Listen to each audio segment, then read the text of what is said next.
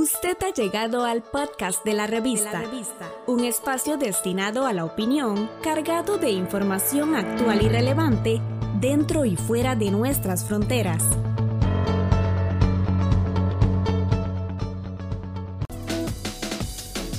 En nuestra serie Sociedad al Día, el académico y sociólogo Miguel Ángel Sobrado.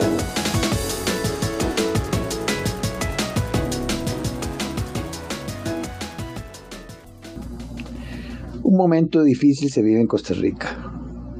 Las fuerzas regionales se han desatado en violentas protestas por el carácter regresivo del paquete de impuestos presentado al Fondo Monetario Internacional, que afecta las transacciones de los sectores de menos ingresos, como por la triplicación del, del impuesto a las propiedades.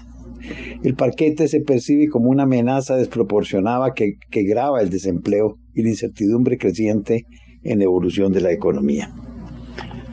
En el contexto actual de desborde de la violencia, las fuerzas policiales se han visto obligadas a replegarse para no ocasionar víctimas mortales y el gobierno se ha visto obligado a sentarse a negociar, aunque todavía no se sabe con quién, ya que hay posiciones extremas sobre el tapete y algunos piden la rendición de antemano. La situación actual es producto de toda una serie de errores del gobierno de priorizar la visión tecnocrática y subvalorar la experiencia política pensando que era un problema de edades. Errores que se han agudizado con la pandemia y sus efectos devastadores sobre el empleo y la economía en general. Este gobierno llegó al poder con un limitado contingente de diputados, lo que le ha obligado a buscar alianzas en la Asamblea Legislativa pero las alianzas no se sostienen solo dándole beneficios a algunas fuerzas o, empleos a algunos de los amigos. Es preciso que la acción del gobierno se sustente en resultados reconocidos por la opinión pública. Esto es que más allá de la representación en la Asamblea Legislativa, se fortalezca su autoridad en sectores cada vez más amplios. La autoridad no es algo que lo otorga simplemente eh, las elecciones. La autoridad se gana con la buena gestión. Lamentablemente, no aceptaron mis propuestas como miembro de la Comisión de Notables. Por una parte, recomendé lograr que para lograr un respaldo para la ley de empleo público, había que buscar apoyo del sector más moderno de estos empleados y que tienen ambición de hacer carrera en la administración pública.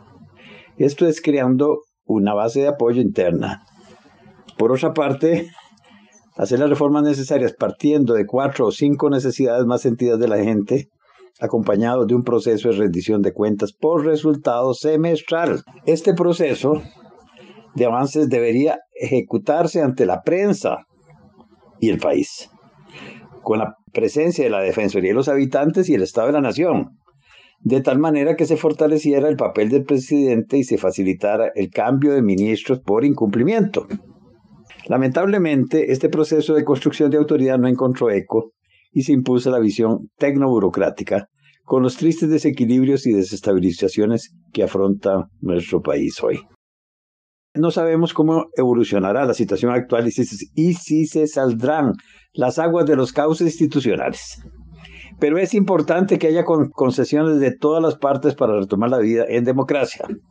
La propuesta de la Universidad Nacional puede ser un buen punto de partida. No se puede pretender en este momento hacer la reforma que requiere nuestro Estado, porque esto sería colocar la carreta delante de los bueyes. Lo urgente, no obstante, no debe olvidar lo importante, porque resolviendo lo urgente podemos crear senderos cada vez más amplios que conduzcan a las reformas institucionales que el país necesita. La atención de la pandemia, descentralizando la acción, incorporando los gobiernos y organizaciones locales en, su atención, en vez del centralismo prevaleciente hasta este momento, puede ser un camino para el cual parece haberse sensibilizado el Ministerio de Salud y la Caja.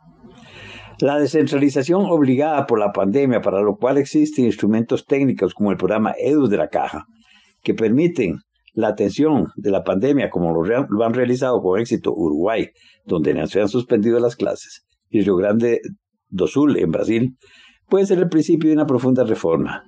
Donde no solo se trasladen atribuciones sanitarias a los municipios y comunidades, sino también, y esto es muy importante, los recursos del programa Proteger, ya que en el ámbito local conoce mejor las necesidades y saben dónde están los recursos de apoyo necesarios.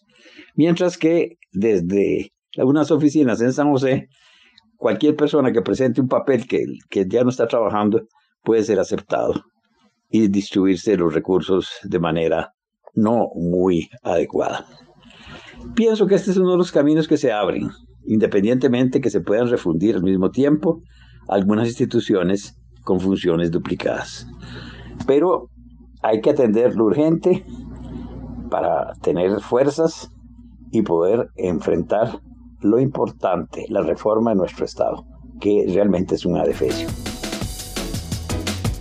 El académico y sociólogo Miguel Ángel Sobrado. Estamos en las plataformas de Spotify, Apple Podcast, Google y Anchor como la revista. La revista.